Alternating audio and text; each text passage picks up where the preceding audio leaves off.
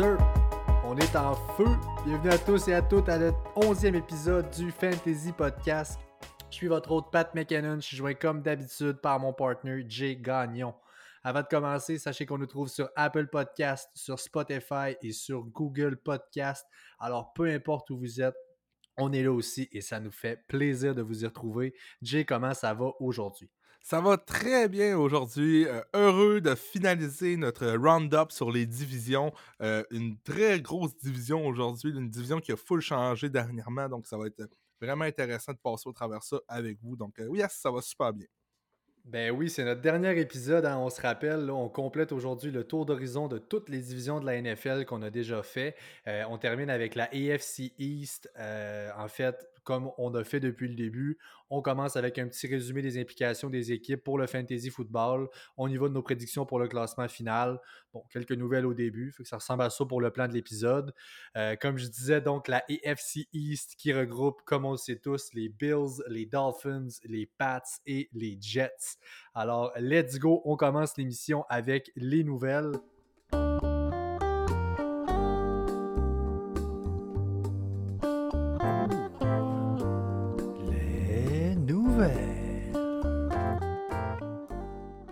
Qu'on veut mentionner en fait en partant, c'est euh, la plus grosse nouvelle à nos yeux qu'il y a eu aujourd'hui. Euh, les nouveaux gilets des Buccaneers de Tampa Bay, les Bucks qui ont sorti. Euh, aujourd'hui, au moment d'enregistrer, on est le 7 avril et ça vient de sortir cet après-midi. je vais commencer avec Jay, qui, je connais un peu ta position. Je vais t'entendre sur le gilet des, des Bucks. J'ai regardé ça, puis je me suis dit, my god, c'est-tu le nouveau set de jersey des Red and Blacks d'Ottawa, les Red Blacks d'Ottawa? Sérieux, là. Wesh, wesh. Ils ont mis le gilet de Brady à vendre sur NFL Shop, puis ils me donnent même pas le goût de l'acheter. Il est Écoute, euh, j'ai aussi les Falcons. On vient d'en parler justement des Falcons qui euh, sortent un nouveau gilet. Euh, on vient de le voir en fait aujourd'hui. Il y a un spoiler qui est sorti. On va les avoir la semaine prochaine, théoriquement. Fait qu'au moment de sortir l'épisode, ça va être tout fraîchement sorti d'après moi. ce oh, qui fait en oh, sorte Breaking news. Tom Brady changerait d'équipe à cause que les, les jerseys sont pas assez beaux. Breaking. Alright, sur cette breaking news monumentale, on va commencer tout de suite notre tour d'horizon de la AFC East. Et là, la première équipe, attention, euh, revampée, euh, tout neuf, tout fraîche, c'est l'équipe des Bills de Buffalo. Euh, on commence en fait avec leur corps arrière et non le moindre, c'est Josh Allen. Je te laisse aller, Jay, lâche-toi Yes, Josh Allen a une très bonne saison l'an passé, a terminé QB6 l'an passé en standard. Euh, Josh Allen, on sait, il a des habilités pour courir. Euh, mais en toute honnêteté, cette année, je ne l'ai pas trop haut dans ma soupe, malgré le fait qu'il peut courir. Euh, je m'explique un peu. L'an passé, les Bills ont eu la deuxième cédule la plus facile de la ligue, ce qui a fait en sorte qu'il a a assez des bons clubs. Justement, leur division était vraiment pas forte l'an passé avec Miami et les Jets. On, on, épargne les passes, mais bref, Josh Allen qui a eu cédule, qui a eu la deuxième cédule la plus facile. Ça, c'est sûr que cette année, ça va changer. Il va garder ses rushing yards comme d'habitude qu'il fait. Sauf que là, il y a un nouveau target qui s'ajoute à l'équation. Il y a un target qu'on va parler tantôt qui s'appelle Stefan Diggs. C'est un gars de plus à passer le ballon pour un QB qui n'a pas la réputation, et je vais m'expliquer pourquoi, d'avoir la meilleure accuracy de la ligue. L'an passé, il a terminé dernier parmi tous les QB de la ligue dans l'accuracy. 58% d'accuracy, Josh Allen. Euh, dans le fond, c'est vraiment pourri. C'est le dernier de la ligue l'an passé en termes de QB. Donc, le pire dans cette histoire-là, c'est que malgré ça, il s'est quand même amélioré de genre 6 ou 7% par rapport à 2018. Lui, il est arrivé dans la ligue avec la réputation d'être vraiment pas précis, puis écoute, ça continue. Ah, OK. Ouais, il s'est amélioré. Tant mieux s'il s'améliore encore.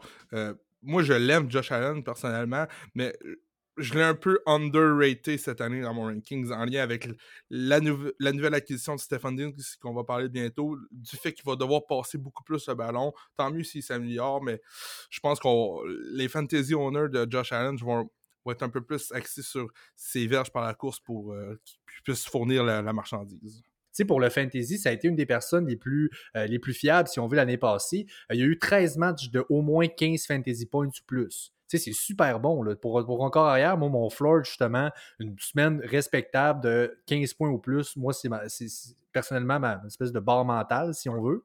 Mmh Écoute, l'année passée, là, pour les touchdowns par la course, il a surpassé Lamar Jackson. Il a fini avec 9 touchdowns en 2019 juste par la course.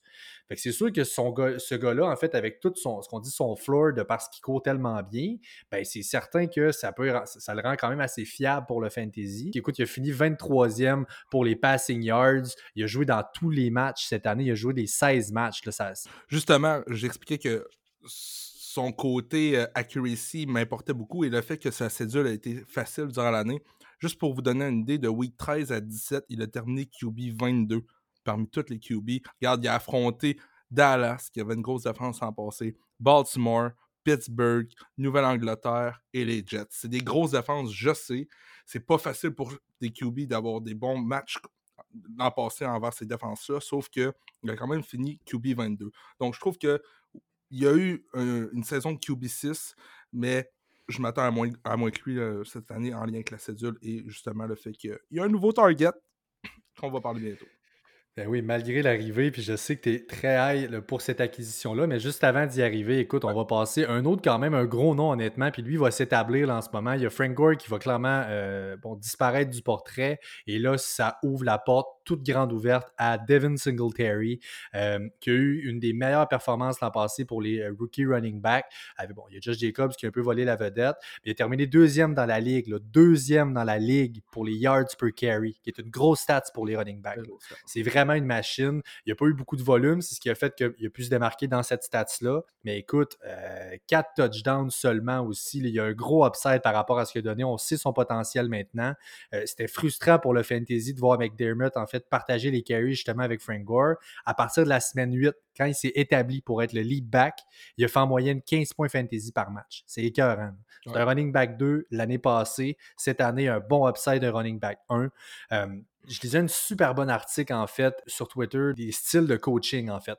Les, schemes que les coachs vont vouloir prévaloir, si on veut, dépendamment de leur background. Tu McDermott, euh, qui est un ancien coordinateur défensif, qui est maintenant le coach des Bills, euh, ça fait trois ans, en fait, qu'il est là-bas. Il n'a jamais terminé à l'extérieur du top 10 au total pour les jeux par la course et pour les rushing yards. Lui, il veut gagner avec sa grosse defense, puis en ont, Dieu sait qu'il en a une à Buffalo, et le jeu par la course, que ce soit le corps arrière qui court ou le running back, il est décidé à impliquer ça. Honnêtement, je viens de le mentionner. Moi, c'est un borderline running back 1-2 dans ces eaux-là. Cette année, je trouve que qu'est-ce qu'on a vu de Devin Singletary, c'est qu'il était capable de courir et d'attraper un ballon.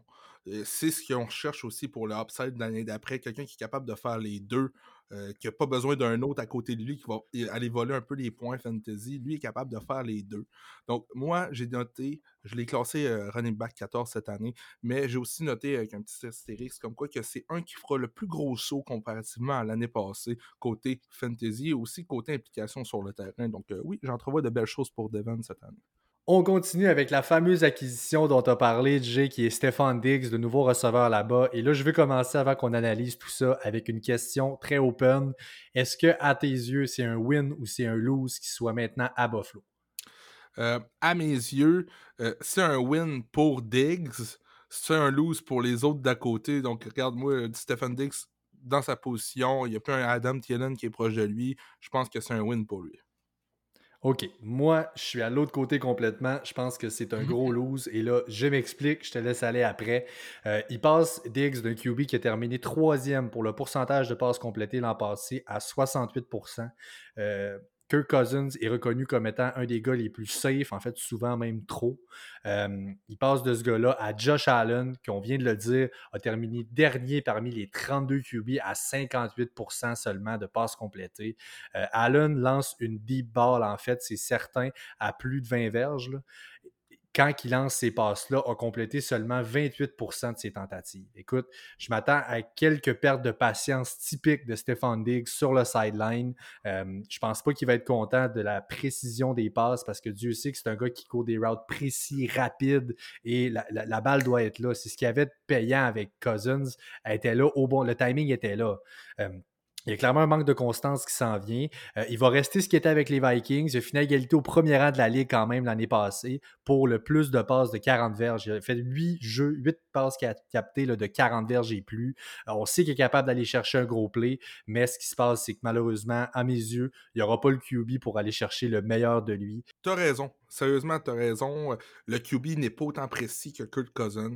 Euh, cependant, euh, ce que j'ai été chercher un peu comme contre-argument, parce que moi, je crois en, Stephen Diggs cette année avec les, Bills. L'an passé, John Brown, qui était nettement le receveur numéro 1, dans le fond, il a fini receveur 19 dans la ligue l'an passé. On parle de John Brown, on parle pas de Stephen Diggs. Stephen Diggs arrive là, ils ont payé cher pour l'avoir, ils ont donné des choix. Honnêtement, c'est à, quelque part parce qu'ils veulent vraiment. Ils ont un game plan pour lui. Il est nettement plus talentueux que John Brown. C'est pourquoi que ça serait pas surprenant pour moi de le voir finir receveur 14. si John Brown en passé a fini de receveur 19 avec un Josh Allen qui monte un petit peu, comme tu as dit tantôt, en accuracy, cette année, ça va être quoi? J'ai hâte de voir. D'après moi, le, perdant là-dedans, c'est John Brown qu'on va parler bientôt, qui n'aura peut-être plus ou plus autant de fantasy impact, mais je euh, je serais pas surpris de voir un Stephen Diggs sauter du 19e au 14e rang pour ce qui est des receveurs de passe.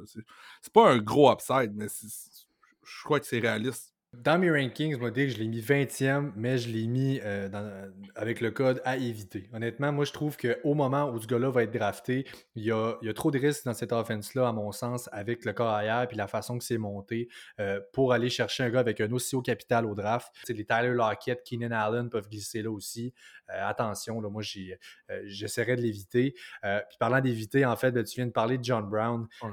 écoute, j'ai parlé du, du scheme un peu avec Dermott là-bas. C'est un gars à éviter pour moi. Euh, il disparaîtra pas. Il est encore là pour justement prendre des targets à Diggs. C'est un très bon receveur, John Brown. dont il n'enlève pas de ce qu'il est. Mais pour sa production, pour nous autres, le fantasy, euh, pas super. Est-ce que Josh Allen va être capable de tout fider ces gars-là avec l'accuracy qu'il a justement pour fantasy relevant? Pas sûr. Puis on finit justement avec les, cette distribution-là qu'il y aura par la passe avec un autre gars qui ne disparaîtra pas, qui est Cole Beasley, qui est l'espèce de PPR euh, typique euh, slot receiver, qui avec des targets plus courts si on veut, euh, qui est basé sur le volume entièrement. pour vraiment de big playability, des choses comme ça, c'est vraiment une option en fait très deep en PPR à mes yeux. Je le vois comme un flex play seulement dans des match-ups favorables. C'est dommage pareil parce que l'an passé avait eu quand même une bonne saison en tant que slot receiver, justement, comme tu dis, pour le PPR. Il y a eu des touchés importants aussi pour ce qui est de la fantasy production. Sauf que là, avec l'ajout de Stephen Diggs, on a de la misère à voir John Brown performer. Qu'est-ce que vous en pensez pour Cole Beasley? Ça va être dur. On termine euh, pour les Bills. C'est sûr que ces trois dernières options-là sont vraiment pas euh, vargeuses, comme on dit en bon québécois. Écoute, euh, ils sont simplement que pour Dawson Knox, le Titan, qui sera intéressant à suivre pour ce qui est de son développement. On va lui donner ça. Écoute, il, y a un certain potentiel, on peut le voir. il a été utilisé de façon vraiment sporadique l'année passée. Il a démontré des bonnes choses côté athlétique, attrapé des targets contestés, des, des targets dans les airs et ces choses-là. Il a montré des bonnes choses, mais à mes yeux, ne devrait même pas être drafté dans une ligue de fantasy. Je pense pas vraiment qu'il y a de s'il n'est pas drafté dans notre ligue à 16, euh, je vois pas vraiment qu'il pourrait être drafté ailleurs. Donc, euh, c'est ça. Amen. Euh, on continue là, on repassera tantôt. Là, je vais faire un... On est rendu aux Dolphins dans le fond. Grosse off-season de la part, puis c'est Dieu sait que c'est pas fini. Le draft s'en vient, qui est le, gros morceau là-bas. on a énormément de choix. Si on commence avec les éléments qui sont en place au moment où on se parle, bien, le corps arrière, c'est Ryan Fitzpatrick. Qui, quand même, en 2019, a lancé pour 3529 verges, 20 touchdowns, 13 interceptions. Euh, cette saison, en fait, euh, Fitzpatrick a été capable de jouer 15 matchs euh, et dans les six dernières semaines de l'année, attention, il a marqué en moyenne en 2019 23 5 points là, de euh, fantasy. Euh, c'est vraiment, euh, une, il a fini très, très, très fort. moi, par contre, je m'attends à une, année, ce qu'on peut dire un bridge quarterback. C'est que on sait tous qu'ils vont drafter un QB, les Dolphins. Ça leur prend un QB concession. Puis on sait que c'est Fitzpatrick qui va être là jour 1. Il va avoir une transition dans l'année. Après 3-4 matchs, il va lancer 4 interceptions dans le match. Va perdre sa place, Fitzpatrick. Le, QB, le rookie va rentrer, puis tranquillement, va faire sa place dans l'offense. Donc, ça limite de beaucoup son upside. J'ai QB 26, puis je pense pas qu'il devrait être drafté honnêtement. Ça va être un, classique, euh, excellente option euh, weekly sur les waivers. Justement, Pat, il a fini QB 16 l'an passé en half PPR. Il a fini QB 2 de 13 de la semaine 13 à 17, comme tu viens de dire, c'est incroyable. on sait qu'il aime ça lancer le ballon. Je te disais justement aujourd'hui, Winston et Fitzpatrick ont déjà été dans la même équipe. Imagine les pratiques, c'est juste lancer des Harry. pendant 15 minutes au début de la pratique, on fait des petites slants, des petites passes au running back, puis après ça, deux heures de temps. On lance! Let's go, let's go! Let's go! Justement, regarde, je vais un peu évaluer Rand Fitzpatrick et Jordan Howard de la même façon, si tu me le permets. Euh, je vois que les deux on va pouvoir vraiment dire ça va être quoi leur implication fantasy suite au draft. Je pense que les Dolphins vont adresser la position de QB et de running back au draft. Et c'est suite à ça qu'on pourra vraiment pouvoir euh, donner euh, un fantasy relevant à un de ces deux-là, un impact que ce soit un de ces deux-là. J'aimerais vous en dire plus pour l'instant, mais je pense pas que Fitzpatrick va être l'homme de la situation pour vos fantasy. Je pense pas non plus que Jordan Howard va l'être, sauf que voyons voir ce qui va se passer au draft.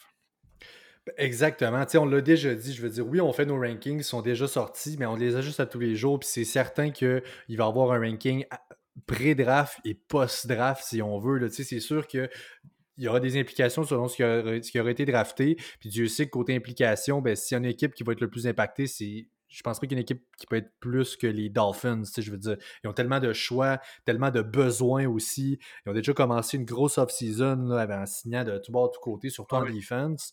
Euh, mais euh, on a aussi signé, en fait, en offense, une bonne signature à mon sens. C'est Jordan Howard. Euh, on l'a signé, en fait. dans sa carrière, moi, ce que je veux dire sur Jordan Howard, par contre, c'est attention. Je peux, comprendre qu'il y a un hype. Les Dolphins semblent un peu redresser, réaligner le bateau si on veut.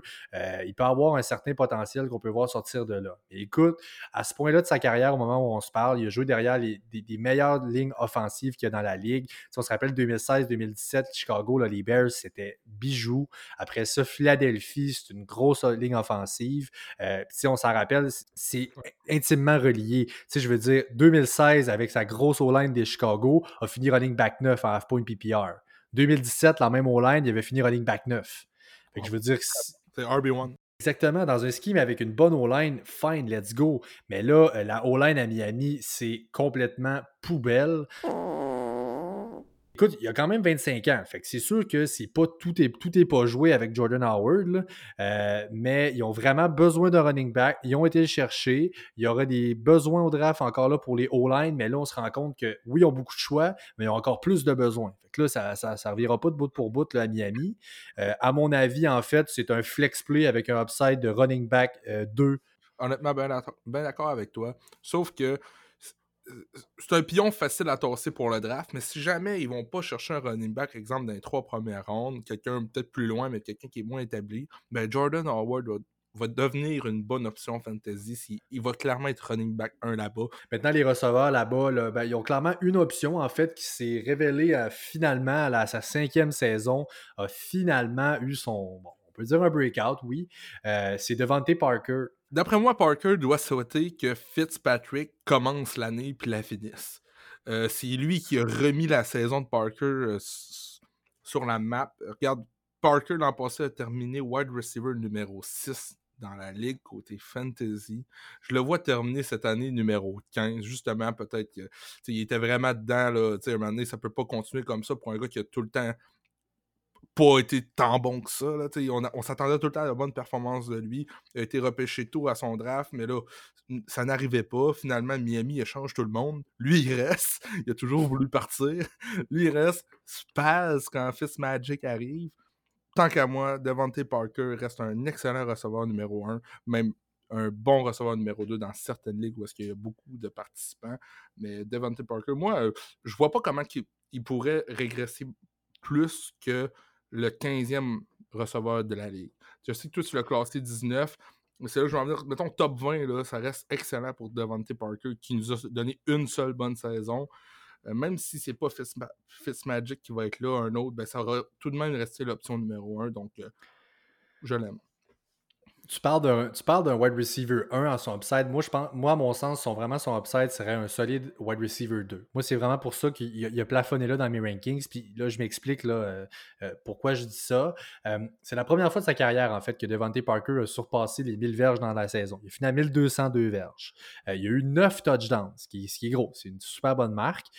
C'était de très loin, en fait, son plus haut total dans une saison depuis qu'il est dans la ligue. Il va assurément être drafté comme wide receiver 2 avec la la façon qu'il a fini l'année passée et pourrait facilement décevoir. Puis là, il va sortir dans le coin de la 3-4e ronde, euh, bon, peut-être 5e ronde, dépendamment du nombre d'équipes que vous avez dans votre ligue. Euh, il y aura d'autres bonnes options. Tyler Lockett, Adam Thielen ou même Terry McLaurin. honnêtement, je les prendrais avant, tout, avant là, Devante Parker. C'est drôle, mais moi, je le vois vraiment comme plus safe que toi, je pense. Je sais pas que c'est une safe shot, mais je le, vois un petit peu plus safe que toi. Regarde, de la semaine 8 à 17 l'an passé, il a terminé receveur 2. De 8 à 17 oui. sur 3 semaines, c'est quelque chose. Il l'a fait, puis son art d'aller est pogné. C'est sûr, c'est Fitzpatrick qui commence l'année là-bas. Sûr, on verra, là, mais d'après moi, ça va être lui. Peut-être que ce sera un autre bête, Pat, là, mais on verra pour ça.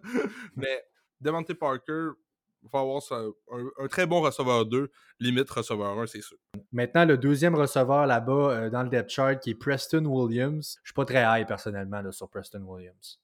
Non, moi non plus. Regarde, il y a eu une bonne séquence l'an passé, mais ça, ne me pousse pas à être plus hype que ça envers lui. Ça reste les Dolphins, ça reste qu'il y a trop de questionnements présentement dans cette équipe-là pour avoir un hype envers Preston Williams. Oui, il a, eu, il a connu de bons moments l'an passé, mais l'homme de la situation là-bas, c'est clairement Devante Parker.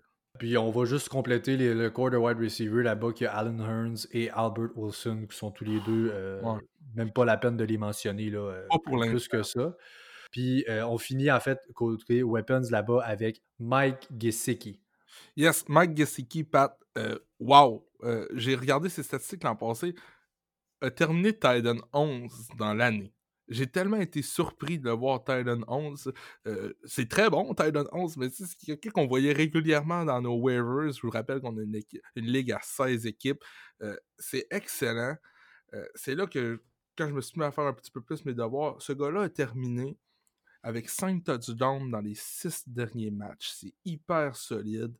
il a fini Titan 8, justement, dans ces 6 dernières games-là. Donc, il a gagné sa saison, son, son rang de Titan 11. Regarde, moi, je le vois vraiment comme un sleeper cette année. Clairement, un sleeper au, niveau de Titan. C'est quelqu'un qu'il va falloir vérifier. On vient de parler des armes de Fitzpatrick ou de l'autre qui sera là à l'attaque. On a parlé de Devante Parker. Le deuxième qui reste à voir un peu, ça va être qui? D'après moi, euh, Mike Gesicki, qui va être à sa deuxième saison cette année, prendra la place vraiment d'un très bon Titan que je vais viser au draft, assurément c'est facile de le voir le upside. Euh, c'est comme ça, moi, que je l'ai analysé. Quand je parle de lui, je vois, il y a un côté upside, un côté downside.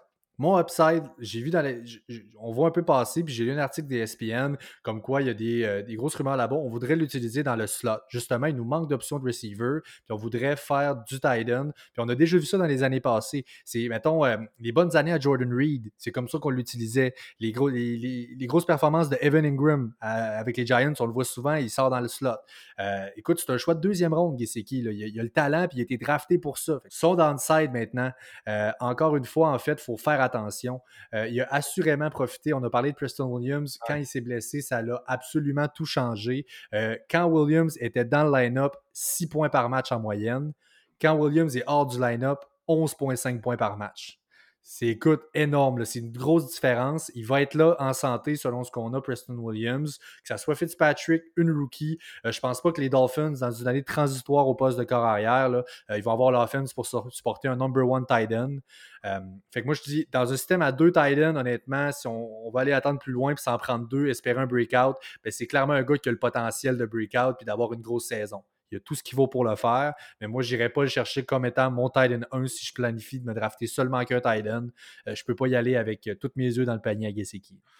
Non, regarde, j'avais vu aussi euh, le downside avec Preston Williams, ses statistiques avant et après. C'est sûr que c'est à considérer, sauf que je le vois toujours comme un, bon sleeper en fin de draft pour peut-être devenir ton, ton Titan 1. Tu parles de Fitzpatrick, si jamais c'est un QB de rookie qui prend les devants dans cette équipe-là, assurément que le Titan va être pas loin. C'est souvent le meilleur ami du nouveau QB. Donc, euh, non, je, l'ai dans ma soupe, euh, Mike Gesicki. voyons voir maintenant si l'impact de Preston Williams en santé aura tant que ça un impact. Mais même avec 6 ou 7 ou 8 points fantasy par match, moi, je joue bien avec ça pour mon Titan. On continue avec le corps arrière des Patriotes euh, qui, bon, oh. qui, est-ce que ce sera? on a un bet, nous autres, là-dessus. Ouais, Tom Brady, ouais. Euh, on a un bet là-dessus, nous autres, en fait. Est-ce que ce sera Stedham? Est-ce que ça sera Hoyer? Je suis euh, confiant. Non. Non. plus que les jours avancent, plus que je pense que tu vas avoir raison avec ton Stedham. Bon, ben écoute, regarde, je vais commencer un peu comment je. Ben écoute, on s'entend-tu que peu importe si c'est un puis c'est l'autre pour le fantasy, là, c'est. Euh, écoute, à part peut-être Stedham dans une ligue dynastie euh, ou une ligue à deux corps arrière, euh, que ça nous prend un peu une, situation d'urgence, là. Euh, écoute, peut-être. Mais Brady, à lui tout seul l'année passée, il a alimenté Edelman dans l'offense des Pats qui marchait pas, mais pas, pas en tout. je pense pas que Stedham ou même Hoyer, en fait, va être en mesure de revigorer cette offense-là. C'est pas mal les mêmes weapons. Je pense que j'ai pas plus besoin de développer ça envers Stedham ou Hoyer. Tu as tout dit no fantasy relevant. Maintenant, James White, Sonny Mitchell, Rex Burkhead, qu'on peut mentionner aussi. Là. James White, nettement le pass catcher là-bas. Sonny Mitchell, qui reste le gars, le running back, si on veut, là, si on mentionner les bons termes. C'est pas compliqué, je les vois en haut du top 30 des running backs cette année. J'entrevois pas de grandes choses. Les Pats vont probablement gagner toute l'année. Ça, c'est une distinction que vous devez faire en tant que fantasy owner. Il y a une différence entre gagner des matchs et un joueur produit en tant que fantasy point. Donc, les Pats vont probablement, probablement gagner beaucoup de matchs cette année avec Belichick. Ils vont trouver le moyen de gagner, mais fantasyment parlant, j'adore cet adverbe-là, je le répète, fantasyment parlant, je suis pas sûr que c'est la, recette gagnante pour l'instant. Pat, je sais que tu avais James White l'an passé dans ton, dans ton pool Qu'est-ce que tu as à dire sur lui? Tu as parlé des trois running backs qu'il y a là en ce moment, puis il y en a un autre, un euh, quatrième, si on veut, qu'il ne faut pas oublier, qui est Damien Harris. Euh, Damien Harris, là, c'était un running back, en fait, il y a 23 ans. Lui, c'est un choix de troisième ronde qui était à Alabama. Et là, je pense qu'avec ce qu'on a vu de Sonny Michel euh, l'année passée, on va de plus en plus voir Damien Harris s'impliquer, à, à, mes yeux, à moi. Là. écoute, si je reviens à James White pour finir avec lui, avec un nouveau, un nouveau QB, euh, euh, aucun tight end là-bas, écoute Matt Lacoste, on n'en parlera même pas. Euh, il risque d'être encore une fois très solide sur le flex pour juste, juste de par le volume de petites passes, de petits dump-off qu'il va recevoir. pour Sony Michel, lui, a complètement foiré, si tu me permets l'expression, en 2019. ça a été un des plus décevants. Là. Écoute, il a été drafté quand même nettement plus haut que ce qu'il a réussi à donner. et bon, je pense honnêtement même pas qu'il devrait être drafté, moi, Sonny Michel. Je suis vraiment pas high dessus. Euh, je, vous le dis, c'est un gars à éviter. Il y a trop de monde là-bas, puis il y a trop d'interrogations sur ce que va être l'offense des Pats cette année.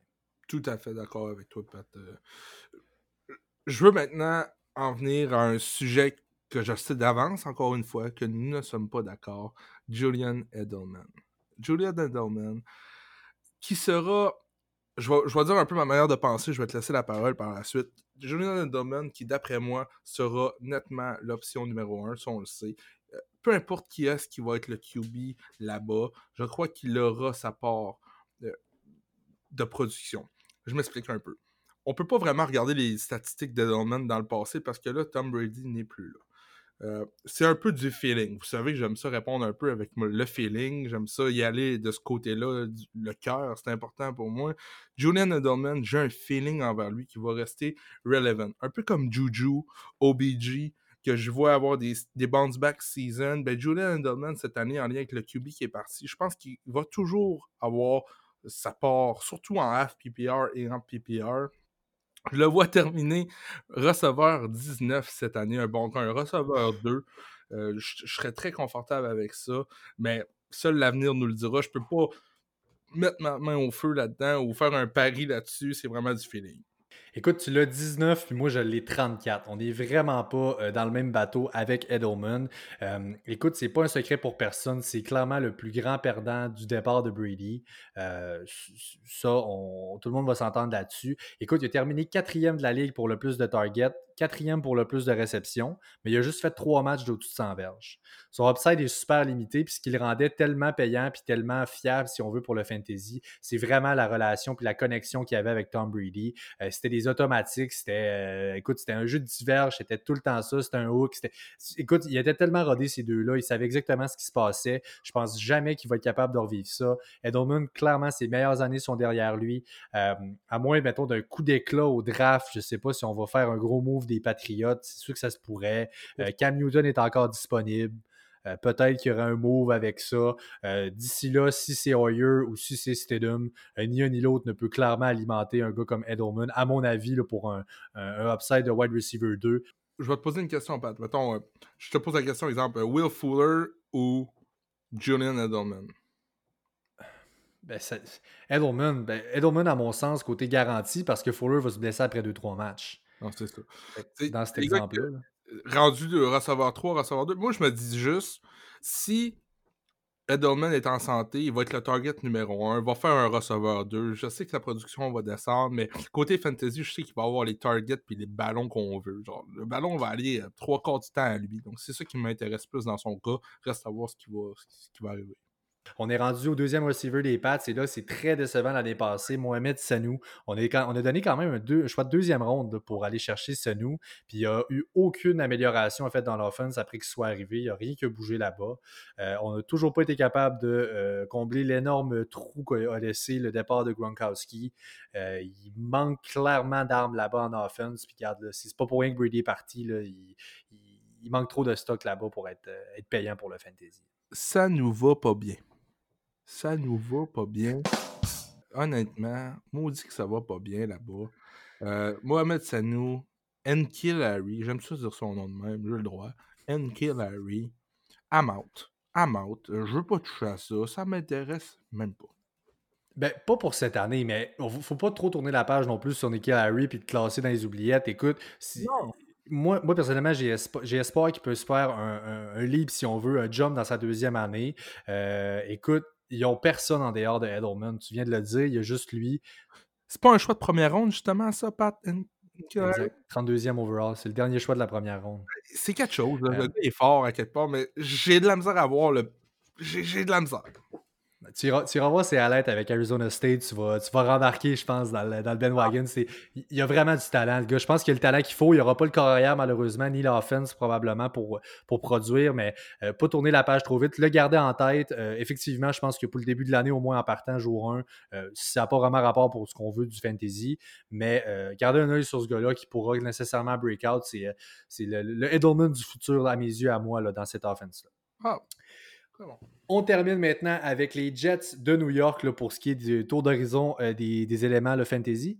Pat, euh, Matt Lacoste, Thailand des Pat, deux secondes, j'avais juste quoi à mentionner sur lui. Euh, j'ai écrit I'm fucking out. Sauf que j'avais une question pour toi. OK? Avec qui Matt Lacoste a joué avant de jouer pour les Pats? J'avais un feeling avec les Broncos. T'en plein ça. En 2018, il jouait avec les Broncos. il y a une semaine que je l'ai fait starter dans, dans mon équipe. Oui, oui, oui. En oui, à tout le monde que ça allait être bon. En trollant. Puis finalement, il avait rien fait. Regarde, Matt Lacoste, rien d'autre à dire. Il a joué l'année passée, toute l'année avec les Pats. Je savais même pas. Il est pas impliqué. Euh, voyons, il se passe rien avec lui. Tu l'as classé Titan 42, puis euh, Titan numéro 1 des Pats. c'est dégueulasse. Cette attaque-là, honnêtement, my God. Être, honnêtement, être un fan des Pats en ce moment, ça doit être. Euh, je fais une petite parenthèse. Les, les, les Nado, Dom Nado, je, je sais pas si, je sais pas si t'écoutes, Dom, euh, Arc, les Pats en ce moment, à part leur defense qui doit te faire triper, écoute, il n'y a pas rien à se réjouir en offense. Moi, je changerais ton nom à Matt Lacoste pour Matt Becos.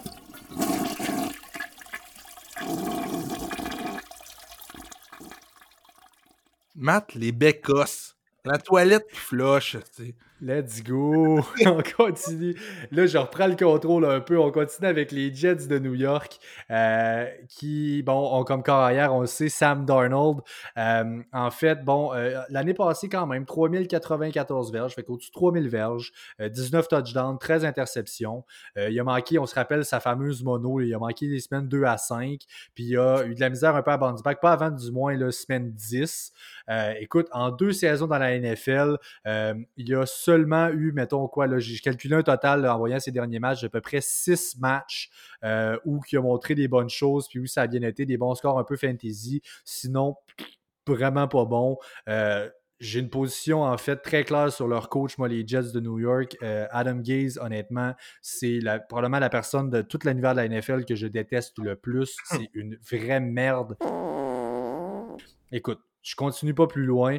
Euh, Darnold, en fait, euh, bon, on dit qu'on on lui fait confiance. Justement, ce gars-là, Adam Gase, qui est sorti en disant c'est notre homme, on veut le signer pour longtemps. Moi, je me fie pas à ça, pas en tout. Je me fierai jamais à la bouche, à la bouche, aux mots qui sortent de la bouche de ce gars-là. Euh, c'est mon QB 28, Sam Darnold, donc poubelle. honnêtement, aucun upside pour Sam Darnold, à moins qu'il nous prouve le contraire. Donc, en plus de ça, il n'a aucune arme fatale avec lui. On va en parler bientôt, là, mais moi non plus, je l'ai classé QB27, donc je vois pas vraiment d'upside pour Sam Darnold. Écoute, parlant de ça, regarde, tu parlais de rien, d'aucune arme fatale. Ben là, Le'Veon Bell, en fait, on le savait avant le début de l'année, Lev Bell, euh, il partait d'une des meilleures O-line de la ligue à Pittsburgh pour aller joindre une des pires avec les Jets. Euh, c'était la cinquième pire, euh, classée cinquième pire, en fait, la O-line des Jets en 2019. Donc, pour reprendre l'expression poubelle, écoute, il n'a même pas fini en fait dans le top 15 des rushing yards, euh, Liv Bell, avec seulement 789. Euh, il n'a jamais, même pas une fois, euh, couru pour au-dessus de 100 verges dans un match cette année. C'est dégueulasse. Mm. écoute, on a déjà dit de la part des Jets qu'on regrettait l'acquisition de Lev Bell, surtout au prix qu'il coûte. Je m'attends de quoi de similaire, en fait. La O-line n'a pas vraiment de signe. On va clairement drafter, je pense. On va au draft un O-line, mais je pense pas que ça va nettement changer pour lui. Là. Je ne l'ai vraiment pas très haut dans mon cœur. En tout cas, les Steelers sont bien contents de ne pas l'avoir signé pendant qu'il boudait. Ça, c'est sûr et certain. Malgré le fait que les O-line, ça a un gros rôle à jouer. Euh, j'aimerais ne pas trop regarder la saison de l'an passé de Lev Bell. Parce que regarde, tu l'as classé running back 23, moi running back 18 un Lev Bell, d'habitude, c'est un top 5 running back. ça a été très décevant l'an passé. Comme tu as dit, aucun match de plus de 100 verges, seulement 4 touchdowns l'an passé. Mais ça reste l'unique running back là-bas. Il attrape les ballons, il court avec les ballons, il va avoir le workload. Donc, encore une fois, c'est pour ça que je l'ai classé, classé peut-être un petit peu plus haut que toi, c'est que il va avoir le workload là-bas. C'est ce qui m'intéresse en termes de fantasy. Le gars a déjà prouvé qu'il était capable. C'est pas comme s'il l'était plus non plus. Il travaille pas dans une grosse dans une grosse machine non plus. Les Jets, c'est pas une grosse machine. Euh, on a parlé du coach, on a parlé de. On, est conscient de ça, sauf que c'est lui qui fait les deux jobs de running back et de pass catcher. Donc, il m'intéresse quand même un peu. Deux questions pour toi, Jake. Oh! Dans la AFC East, on pense aux, euh, Pats, bon, aux Jets, on pense aux Bills et on pense aux euh, Dolphins. Qui a fini running back 1 l'année passée pour le Fantasy? running back 1, je te dirais euh, Devin Singletary. C'est un bon choix, en fait, mais regarde, il a fini quatrième. C'est Lev Bell, justement, qui a fini premier. Ouf, pas une grosse division. Hein? Écoute, c'est un cimetière à running back, c'est dégueulasse. Puis, une autre affaire que je viens de remarquer à l'instant qui me, qui me surprend énormément, euh, qui a eu le plus de, courses l'année passée entre Lev Bell et Sony Michel? Ben, c'est Sony Michel. Il y a eu 247 courses contre 245 pour Lev Bell ce qui est vraiment surprenant. Euh, tout ça pour dire que moi, il n'y a pas vraiment de running back que je vais viser à part Singletary dans la AFC East. Ben, si j'ai le choix entre Lev Bell ou Sonny Michel, ben c'est sûr que je vais m'ennuyer vers Lev Bell étant donné ben qu'il fait les deux. Ben sûr. Même Singletary, il y a un gros upside. Moi, je l'aime beaucoup plus que Lev Bell. Je, pense, je le draft n'importe quand. Sauf que si je suis pris à quelque part où est-ce que Lev Bell est le meilleur running back possible, j'ai déjà drafté mon running back 1, mon receveur 1, ben, je vais être bien content de me ramasser avec un gars comme Lev Bell, comme running back 2. Euh, il peut nous prouver des choses. Il y a un certain upside aussi, Le'Veon Bell. Il, attrape les ballons, il court avec les ballons. Donc, je ne veux pas me répéter, là, mais certains upside, mais n'embarquez pas trop vite. Dans... Jumpez pas trop vite, c'est juste ça. Vraiment pas. Moi, à mes yeux, c'est un ah. gars qui est à éviter. Euh, tout comme en fait le wide receiver 1 là-bas qui est Jameson Crowder. Ah. Tout ce qui a trait à Crowder, je viens de le dire en parlant d'Edelman, c'est le volume. Euh, c'est clairement le target favori de Sam Darnold. Euh, écoute, il sera sûrement dans le même type de workload cette année. Il a fini 15e dans la ligue à 118 targets. Écoute, c'est plus qu'Amari Cooper, Chris Godwin, Mike Evans, mais aucun match de 100 verges. Puis il a fini 5e dans la ligue pour le plus de passes droppées. Fait que, c'est un gars qui a énormément de ballons, puis je comprends pas pourquoi il donne rien. En tout cas, il, te redonne rien de ce que tu lui donnes, si je peux le dire comme ça. Là. Euh, selon moi, c'est rien de plus qu'une option à la fin du draft, un léger upside dans un format comme PPR, uniquement basé sur le volume des passes qu'il va recevoir. Ouais, même pas half PPR, PPR solide. Euh, tu viens de le dire, il y a un match de 100 verges. C'est quelqu'un qui fait ses points avec les réceptions. Euh, justement, j'ai pris le lead un peu là-dedans. Je me suis dit, regarde, ils viennent de signer Brashard Perryman. Je le vois prendre les devants en tant que le receveur le plus utile de cette brigade de merde. Euh, regarde, je le vois finir receveur 40. Puis c'est le meilleur que j'ai ranké.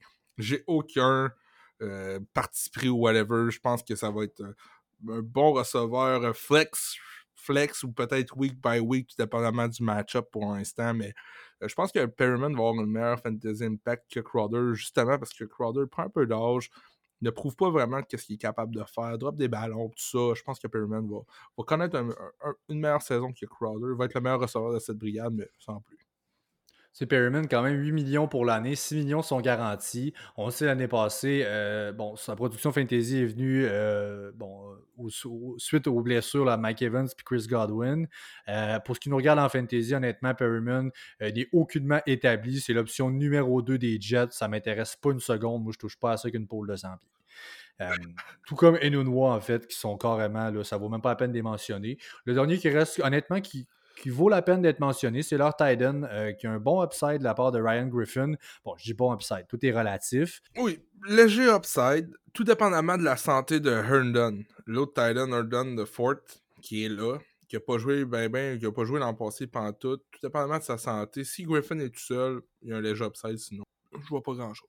That's it. c'est ce qui complète le tour pour ce qui est des options en fantasy. Et là, ce qui nous reste à voir, c'est le classement, dans le fond, des équipes. Ben euh, dans le fond, comment on projette ça. Euh, en fait, les fiches en 2019, les Pats ont fini évidemment premier à 12-4. Les Bills ont fini deuxième à 10-6. Ensuite, les Jets à 7-9 et les Dolphins à 5-11. Autre petite question pour toi, Jay, euh, petit quiz comme ça, bien rapide. C'est quand la dernière fois, à ton avis, qu'une équipe autre que les Pats a gagné cette division-là, la AFC East? Je, dirais une, bonne quinzaine d'années. Peut-être 10. Écoute, c'est 2009. 2009, euh, c'était les Dolphins qui avaient fini premier. Puis avant ça, tu as un autre stretch de 5 ans auquel c'est les Pats qui étaient là. C'est les Pats qui ont dominé depuis X nombre d'années. Et là, les Bills doivent être morts de rire. On commence avec eux, justement. Je sais que toi, tu es quand même très high sur les Bills. Euh, moi aussi, en fait, c'est eux que je vois en fait gagner cette division-là, euh, euh, la IFC East. Regarde, justement, aujourd'hui, on a posé la question à nos auditeurs. Est-ce que vous croyez que les Pats vont tanker cette année? je vous dirais que moi, je suis d'avis que oui. Euh, je, vais, faire le tour de mon classement rapidement, Pat. Je vois aussi les Bills finir premier, comme toi. Je pense que c'est pas une grosse division. Sauf surprise, surprise, je vois les Dolphins de Miami terminer deuxième de division. Euh, grosse acquisition cette année. Je pense qu'ils sont prêts à faire le next step. Surtout au football, ça se fait très rapidement. Je vois les Pats finir troisième et les Jets finir quatrième de division. Fling! C'est fait! Ok, écoute, euh, garde, euh, t'as droit à ton opinion. C'est un, un, pays qui. Euh, on a droit de parole ici, hein? Oui. Fait que, euh, écoute, euh, ben, content que tu aies partagé la tienne. Euh, permets-moi d'en douter. Moi, j'ai les Bills premiers, les Pats après, les Dolphins et les Jets. Je vois pas comment une équipe avec la défense comme celle des Pats peut glisser derrière les Dolphins qui sont en, en reconstruction. Je comprends que le plus gros de la reconstruction est derrière eux, suite au draft qui aura passé et ainsi de suite, au début de l'année. Mais demeure que les Pats, il ne faut, faut, pas les oublier non plus. Là. Ils ont clairement des problèmes en offense, mais leur defense s'en va nulle part. bon, j'ai parlé un peu là, des j'ai parlé un peu des Bills. Euh, je veux dire, juste, je veux absolument qu'on se rappelle parce que, écoute, rappelez-vous l'année passée, au début de l'année, comment la saison des Dolphins a commencé. Le premier match de l'année contre les Ravens, ont perdu 59-10. Le deuxième match contre justement les Pats, ont perdu 53-0. Ensuite, on perdu 31-6 contre les Cowboys et 30-10 contre les Chargers. C'est dégueulasse. Là, leur moyenne, leur marge de défaite en moyenne dans, les quatre, dans ces quatre matchs-là était de 36,8 points. C'est plus de points, cette marge-là, en moyenne, que le nombre de points total qu'ils ont scoré dans ces quatre matchs-là à 26 points. C'était complètement ridicule. Ils se sont fait ouvrir. Mais là, quelle off-season jusque-là. On était chercher Byron Jones. Là, on paye nos. Je pense qu'on a quoi C'est comment? Euh, on a Byron Jones qui est euh, devenu maintenant pour 5 ans 82,5 millions. On avait déjà Xavier Howard qu'on connaît à 5 ans 76,5. Écoute, c'est les deux plus les deux cornerbacks les plus payés de la ligue dans la même équipe. Euh, écoute, Jones a mené la NFL en fait l'année passée avec le pourcentage de target. C'est une bonne stat pour les cornerbacks. C'est le pourcentage de target dans des tight windows. Donc la, la pression, si on veut, qu'on peut appliquer sur un receveur. Il a fini premier dans la ligue avec 50 fait qu'une fois sur deux, quand tu lances et que c'est Byron Jones qui est là, c'est un target, c'est un target qui est contesté si on veut un catch qui ne sera pas évident. Euh, écoute, Attention là, là-bas, Brian Flores, j'adore ce qu'il fait là. Cal Van Noy aussi a été chercher le linebacker. Euh, le defensive end, Shaq Lawson, un autre énorme, euh, énorme signature là-bas. On finalement un top edge rusher en Shaq Lawson. Euh, écoute, les 6 sacs et demi de l'année passée qu'il y a eu Lawson, ça aurait fini premier avec les Dolphins. écoute, même chose pour Emmanuel Ogba avec 5.5, qui aurait aussi fini premier chez les Dolphins. Un autre defensive end. Clayton Fitzgerald, je ne sais pas trop comment dire son nom. Écoute, le O-line aussi, Eric Flowers, énorme acquisition. Le running back, Jordan Howard. Le linebacker, euh, Camus Gruger-Hill. Un center, Ted Karras, qui va probablement starter des one. Euh, un safety, Adrian Colbert. Un linebacker. écoute, as-tu vu, là, c'est fou tout ce qu'on a passé. C'est pour ça que je les vois bons aussi. Regarde. Euh, en plus, avec ce qu'ils vont adresser comme, adresser comme faiblesse au draft, ça va faire de une équipe complète. Ils sont prêts l'an prochain à battre les Pats. On n'a pas grand hype non plus. Là. Oh, tu parles des Pats. Écoute, la défense, elle était incroyable, oui, mais on a perdu quand même des bons morceaux. Je viens de parler de Calvin Noy, il est parti. Deron Harmon, il est out. Euh, Danny Shelton est out. Landon Roberts, euh, Jamie Collins. Euh, écoute, c'était la première NFL dans la ligue pour les points accordés. Puis clairement, je pense pas que ça va être le cas cette année. Moi, j'aime beaucoup les Steelers perso cette année. Mais demeure que je pense pas que ça va être exactement au même niveau qu'on était. Mais ça doit avoir une défense qui est extrêmement solide. puis bon, ben écoute, les Jets ce que j'ai à dire sur les Jets, c'est que fuck Adam Gaze, sérieux, je déteste Adam Gaze. Yeah! Donc, c'est ce qui complète notre émission. Aujourd'hui, l'épisode numéro 11 sur la AFC East. Euh, on vous invite à aimer, encore une fois, à suivre et à partager nos pages Facebook et Instagram à Fantasy Podcast et à nous suivre sur Twitter au A commercial podcast. Donc, P-O-D-C-A-S-Q-U-E. Euh, chaque mention j'aime, chaque partage, chaque retweet, ce que vous voudrez, honnêtement énorme différence pour nous. Ça vaut tout l'or du monde. Puis n'hésitez pas à le faire, ça nous fait chaud au cœur. N'oubliez pas de nous écrire au fantasy podcast à commercial gmail.com podcast P-O-D-C-A-S-Q-E puisque le prochain épisode sera uniquement pour vous, les emails. N'oubliez pas d'écrire. c'est quoi je voulais dire déjà, Facteur, tu dis Wow, n'allez pas trop loin parce qu'au prochain épisode, on a, euh, on, a du courrier pour vous. Parce que le facteur est passé. Parce que d'habitude, toi, tu veux, tu veux vraiment faire une drop pour ça. Ok, c'est bon. Là, c'est le bon. Wow, wow, wow, wow, wow. N'allez pas trop loin. Écrivez-nous au fantasypodcast à gmail.com. On répond à toutes vos questions pour le prochain épisode. Ça va être super excitant. J'ai tellement hâte. Donc, c'est ça. Écrivez-nous parce que là, on va prendre les dernières questions jusqu'à la fin de la semaine. Par la suite, on répond à toutes vos questions pour une émission complète sur vos questions. Merci à tout le monde d'avoir été là. Tel que promis, comme on vient de le dire, la prochaine épisode, ça va être le courrier. On répond à vos questions. Salut tout le monde. Ciao.